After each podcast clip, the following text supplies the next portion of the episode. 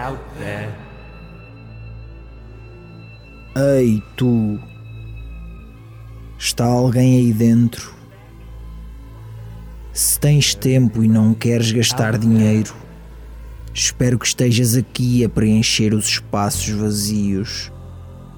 Respira e coloca outro tijolo no muro de ecos. Traz a tua mãe, cães, porcos e até a ovelha. Aprenda a voar e volta à vida. Iconicamente idiosincrático, especial Pink Floyd.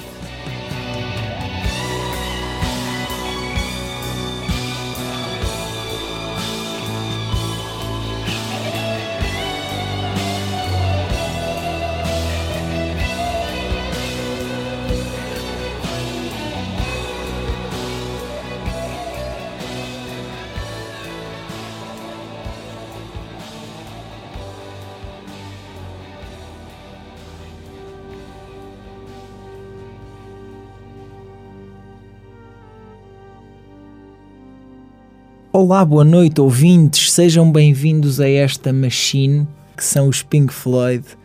Hoje estamos aqui para mais um programa especial sobre uma das melhores bandas de todos os tempos e tenho comigo convidados que já passaram por cá.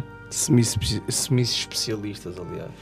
Temos aqui convidados na- na especialistas cadeira, filmámos na cadeira, estamos aqui a fazê-la de novo. e semi-especialistas. Tenho comigo o João Bravo Boa noite. e o David Freire. Boa noite. que para quem não sabe é o Noel. Para aquelas pessoas que não sabem quem é o David Freire, é o Noel. 3.0. Meus amigos, Pink Floyd, o que é que vos dizem os Pink Floyd? As melhores viagens para se fazer quando se está deitado na cama, com os fones no ouvido e ouvir Pink Floyd. Sóbrio. Sobre João Bravo. Só para eu também soube, não é? Porque mesmo que se estiver sob o efeito de alguma coisa, ao ouvir Pink Floyd, vai tudo dar ao mesmo. Bem ou mal, acaba, acaba por ser um, um, um reforço de, de substâncias lindas. Aquilo é droga em música. Faz efeito na mesma. Faz Pink Floyd. E Pink Floyd vamos-. Vamos ouvir eh, para começar, já estamos a ouvir para começar, uma música que é bem prova disso, Droga em Música. Verdade. Uma música que foi dedicada a um dos membros fundadores dos Pink Floyd, Sid Barrett aquele queimadinho. Aquele queimadinho de que já vamos falar a seguir. E vamos começar com a Shine On You Crazy Diamond. Shine On You Crazy Diamond.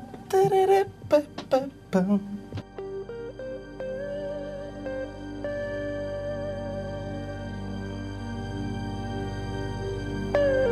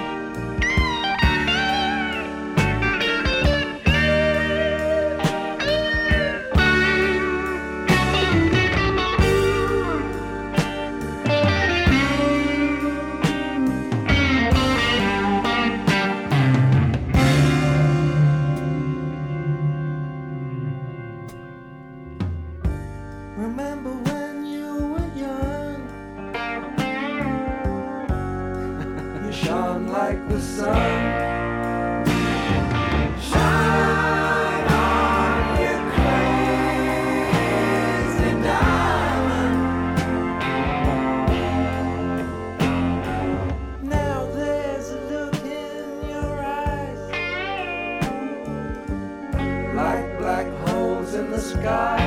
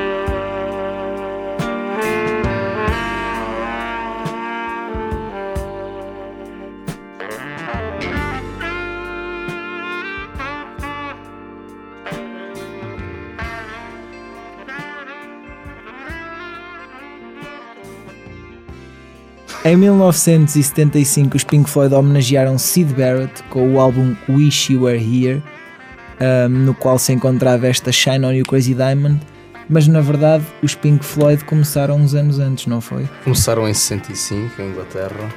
Passaram um ano de 64 para 65 a tentar encontrar um um nome, um nome perfeito. Tiveram nomes como Sigma Six, The Megadeth, T-Seed, The Abdabs, The Screaming Abdabs e The Architecture Abdabs.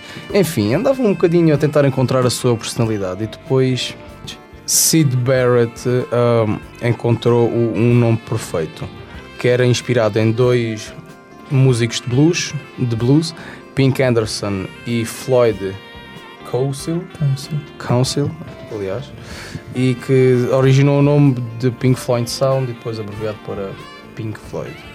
O som dos Pink Floyd inicial, o que é que tu achas deste som bastante psicadélico, David? Eh, era um psicadélico, mas mais virado para o pop. É a diferença entre os Pink Floyd de Sid Barrett e os Pink Floyd de, Sem Sid de Gilmore. Yeah. Eh, é, um, é uma diferença, mas é um pop, mas um pop bastante psicadélico e também com as suas qualidades. E então vamos ouvir possivelmente ah, um dos grandes exemplos desse pop psicadélico para começar, que é também o primeiro single dos Pink Floyd, lançado em 67, Arnold Lane.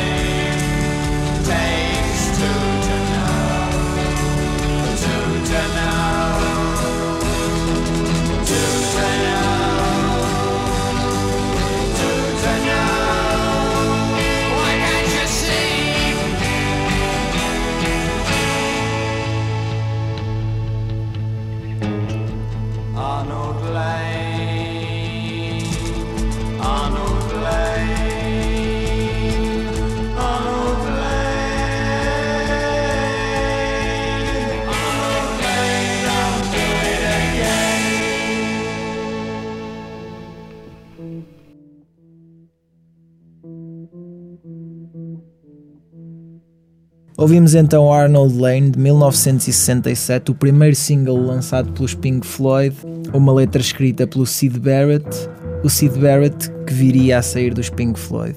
Não é assim, David? Uh, mandava constantemente drogas psicadélicas e até houve uma vez que o Elvis Cooper gostava muito dos Pink Floyd e quando eles foram à América convidou-os para lá ir à casa deles e ele de manhã apanhou o Sid Barrett sentado no sofá a olhar para uma caixa de cereais como se estivesse a ver televisão. e aí já era o princípio da loucura dele e eh, ele chegava aos concertos, não cantava, os outros tocavam e ele não cantava e a banda começou-se a, a fartar e o Roger Waters foi buscar a Cambridge o David Gilmour e começaram a fazer tudo em, tudo em conjunto. Ao início ainda eram cinco membros, com Gilmer e Sid Barrett, mas após o, o Saucer Full of Secrets acabam por ter que, que deixar ah, o Sid Barrett arrumadinho num canto. Infelizmente. Eles acabaram, pelo que eu vi no, naquele documentário que tu também viste, eles acabam por eh, já nem o levar a concertos. Ele foi viver com a mãe para Cambridge e eles continuaram a visitá-lo, só que a mãe proibiu porque ele ficava demasiado perturbado. Passados uns tempos, eles é que voltaram no, a visitar e ele estava gordo, careca. e também há uma vez do, do filme The Hall, o gajo, o, a personagem sem sobrancelhas, aquele da Confortável Inam, esse gajo foi baseado nele, que uma vez o gajo apareceu lá no estúdio, sem sobrancelhas, careca, gordo também. E a personagem? No pós uh, Sid Barrett, eles lançam o álbum More, que é da, da banda sonora de um filme que se chama mesmo assim, More. Uh, depois vem o Amagama Foi o primeiro álbum sem mesmo ser o, o Sid Barrett. e depois vem o Autumn Heart Mother, que, que na primeira parte contém uma das mais icónicas músicas do, dos Pink Floyd, que é a Autumn Heart Mother, que tem 23 minutos e que mostrou aquilo que, que de bom a, a banda conseguia fazer em conjunto. Depois, em 73, sai aquele que é considerado por muita gente a obra-prima dos Pink Floyd E dos álbuns mais vendidos. de todos os tempos, Todos os tempos. que é The Dark Side of the Moon. que contém uma capa que é talvez a capa mais A conhecida. nível mundial, quase de certeza. E de, de Pink Floyd, então, espetacular. Este, todo, todo este álbum do Dark Side of the Moon está tão bem conseguido, tão bem conseguido que, que é arrepiante. Tanto, tanto o álbum em si como o vídeo que fizeram de todo o álbum do de Dark Side of the Moon com o retrato ah, imaculado, super. Também um bocadinho.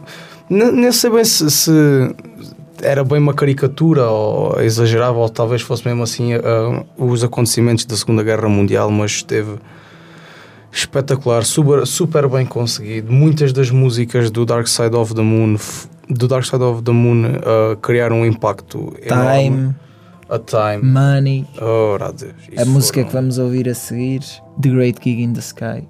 The Great Dreams. O, esse álbum foi, eh, foi também dedicado ao Sid Barrett.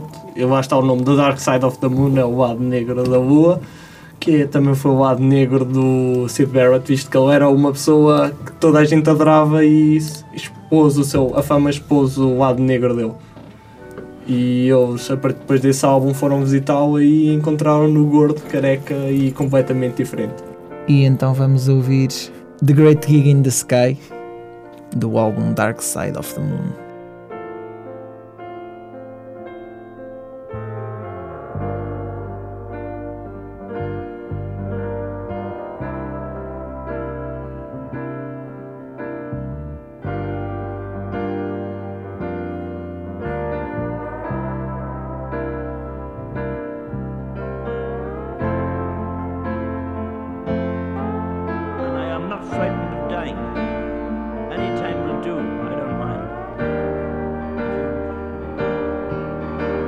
Should I be frightened of dying? There's no reason for it, you've got to go sometime.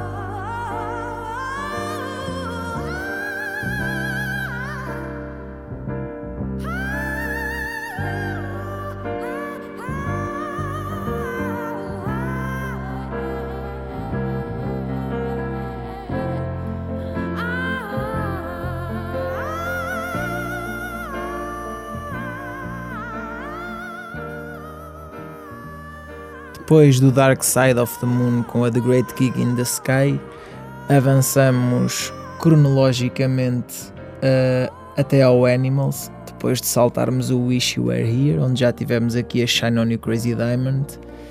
E sobre o Animals, penso que o David Freire tem algumas palavras. Esse álbum foram- foi baseado num livro do George Orwell. Esse livro foi eh, chama-se Animals Farm, mas como Portugal traduz muito bem as coisas, deu-se o nome de Triunfo dos Porcos. E esse livro faz uma grande crítica ao comunismo soviético, como o álbum eh, Animals. E a crítica é que o comunismo soviético tenta sair da liberdade e entra outra vez na ditadura. E o álbum, o álbum ta- também fala nos porcos, que é, são os personagens principais, que são os maus, e dos cães, que são os soldados, que é o que acontecia com o Stalin. Quando alguém fazia alguma coisa contra o Stalin, o Stalin mandava matar. No Triunfo dos Porcos, quando alguém faz mal ao, ao Napoleão, ele manda os cães para matar.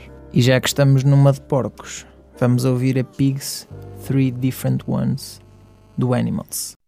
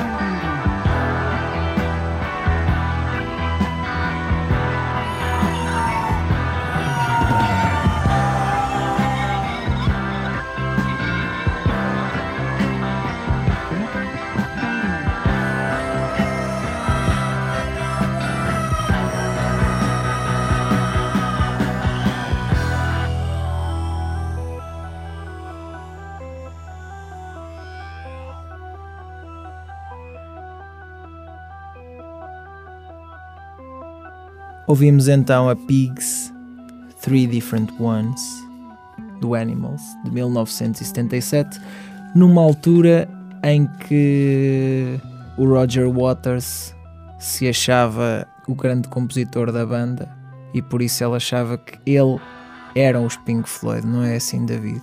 Sim, até ontem cheguei a uma teoria que acho que isso foi de propósito. Porque tanto The All como os- o, o Animals têm eh, uma forte crítica ao comunismo soviético e o que parece que o Roger Waters fez foi o, o que aconteceu no comunismo soviético. Ele, eh, ele quis ser o ditador da banda e daí a banda conseguir acabar. E ele depois pediu desculpas cá em Portugal. O último concerto veio cá dar. Eh, os Pink Floyd nos concertos soltavam um porco eh, através de- da mensagem do, do Animals, o álbum Animals, que significa que o homem é um porco. E eles, eles soltavam também para fazer crítica ao comunismo soviético. E o, aí part- começaram a fazer o, concertos magníficos com espetáculos ruins, saírem dos bilhetes mais caros que já, que já houve. E eles também deram um concerto em Pompeia, porque quiseram dar um concerto sem ninguém. As únicas pessoas que lá estavam são as pessoas mortas de Pompeia. E é o, a magia também dos Pink Floyd, é o- os concertos psicadélicos que eles conseguiam transmitir às pessoas. E mais uma vez, ahm, também pelo Roger Waters, surge a ideia do muro. Porque muitas vezes as pessoas viam aquelas luzes todas e não viam a banda. E então o muro é essa personificação de que há ali uma divisão entre a banda e o público. Exato, mas o muro também tem a mensagem do muro de Berlim, que aliás o- a música de Trio no, foi cantada pelo Roger Waters quando o muro de Berlim caiu. É uma música linda e um, um videoclipe espetacular, extremamente artístico, tanto de cinema, mesmo lindo, uma imaginação brutal. E também a, a música de Another Break on, in the Wall foi das músicas que criou mais controvérsia, mesmo olhando para, para a história musical. Foi proibida em muitos países, Hum, por estou-me a lembrar agora da África do Sul. A música Another, Another Break in the Wall foi proibida por causa da altura do apartheid e para não, não incitarem a novas a revoluções e a possíveis guerras civis. É uma música, é uma música bonita, é sentida, é histórica, acho que tem um, tem um sentimento enorme, se calhar para a altura, que, para as pessoas que viveram. E falando aqui do The Wall, vamos ouvir uma música que é das grandes composições dos Pink Floyd?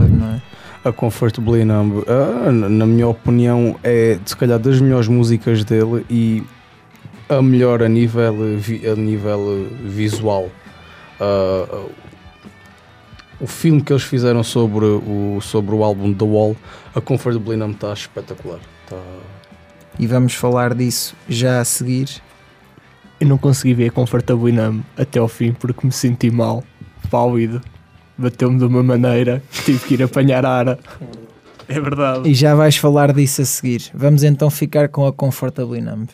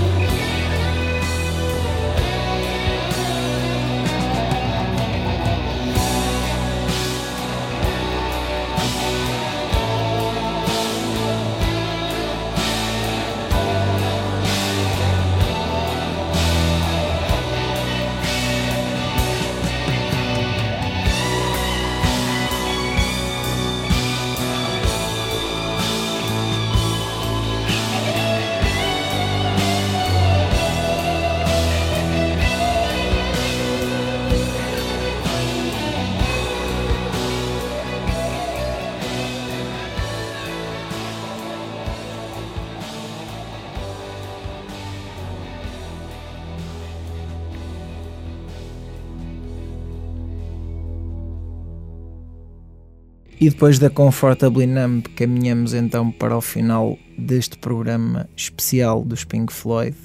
Após este álbum, foi basicamente o romper de relações entre o Roger Waters e os restantes membros da banda, porque não concordavam que ele se achasse o maior. Ainda lançaram mais um álbum todos juntos, que é o The Final Cut, que muita gente vê como já um álbum a solo do Roger Waters e o Roger Waters sai da banda. E os Pink Floyd ainda lançam mais dois álbuns, que é o Momentary Lapse of Reason e o Division Bell. E há aqueles conflitos de, dos nomes, se eles ficam com o nome Pink Floyd ou não, houve grandes conflitos sobre, com isso. Por exemplo, o Roger Waters, no, num documentário dos Pink Floyd, disse que ele, ele continuava a tocar as músicas dos Pink Floyd a solo e, por exemplo, ele estava a tocar num sítio, numa cidade, e estava a tocar para duas ou três mil pessoas. E os restantes membros da banda estavam noutro sítio, à mesma hora, na mesma cidade, e estavam a tocar para 60 mil pessoas. Porque eram os Pink Floyd e não o Roger Waters. Diz, diz, diz. Eu diz. consegui os direitos de autor da, do Diol. É, ficaram para ele, daí quando eu, quando eu dá um concerto é esse álbum que ele canta. No ano do, deste, deste álbum do Division Bell em 94 foi o ano em que eles vieram cá, a Portugal. Dia 22 e 23 de julho de 94, ao estádio José de Alvalade. Sabes isso porque é no estádio José de Alvalade. Exatamente, que trouxe cerca de 120 mil pessoas. Tem mais condições que a do Benfica. Pois, mas os acontecimentos no estádio do Benfica com a lã de vidro e com as chapas Não era foram. o com- Landverde, era o cabelo do Jesus. Não, era lã de vidro e chapa, foram-se assim. Deixemos os, aconte- os acontecimentos futebolísticos odiernos Ok, então fica assim. para outras paragens. Mas foi um acontecimento lamentável. o da lã de vidro e das chapas. Tem mais alguma coisa a falar sobre os Pink Floyd? Alguma coisa que se tenham esquecido? Fizeram as pazes. Acabaram por fazer as pazes para o Live 8, não é? Foram umas Sim, pazes por foi. 20 minutos e Ah. porque crianças tivessem escolas. Acho que, era, acho que eh, esses fatores são superiores a Levou a qualquer que tipo de 20, conflito. mi- 20 milhões de crianças tivessem escola. escola. Era bom. Só por 20 minutos. Foi minuto por milhão. Vamos então trancar este programa sobre os Pink Floyd, finalizando com uma música do seu último álbum, The Division Bell. Ah, hoje em dia é impossível vermos os, aqueles quatro membros dos Pink Floyd Infelizmente. todos juntos a tocar, mas ainda há quem tenha esperança. Que eles reatem o laço. Mas até lá podem ficar com uma excelente banda de covers britânica, Brit Floyd, que também dá, faz um contributo espetacular a Pink Floyd, sem dúvida alguma. E na senda dos Pink Floyd, o que é que vocês aconselham ao pessoal que, que gosta deste tipo de música? Que ganhem tempo, que ouçam, que se instruam, porra. Fechem os olhos, deitem-se na cama, fones nos ouvidos e ouvir Pink Floyd. É o melhor. Vamos então finalizar com a Coming Back to Life do álbum Division Bell de 1994. Agradeço aos meus convidados Ora, mais essa, uma vez caro, a sua essa. presença aqui, À próxima vimos com drogas mais pesadas. ainda mais pesadas Ainda do que mais a última pesadas. vez. A última vez foi muito soft. DMT. Não Sim. será a última vez que eles estarão aqui. Isto é uma cadeira que tem tendência a acumular-se. Eles estarão cá daqui a uns tempos para outros programas especiais. Com certeza. Quiçá Algi, ou Jake Bug, ou Cat Empire, ou a Diafa. Para mim é até para a semana, para os meus convidados é até à próxima. Obrigado. Obrigado, meu caro. Espero vê-lo na universidade, que é o que não tenha, não tenha acontecido. Onde tem andado? Ouçam Pink Floyd e ouçam a Coming Back to Life. Até para a semana. Até para a semana.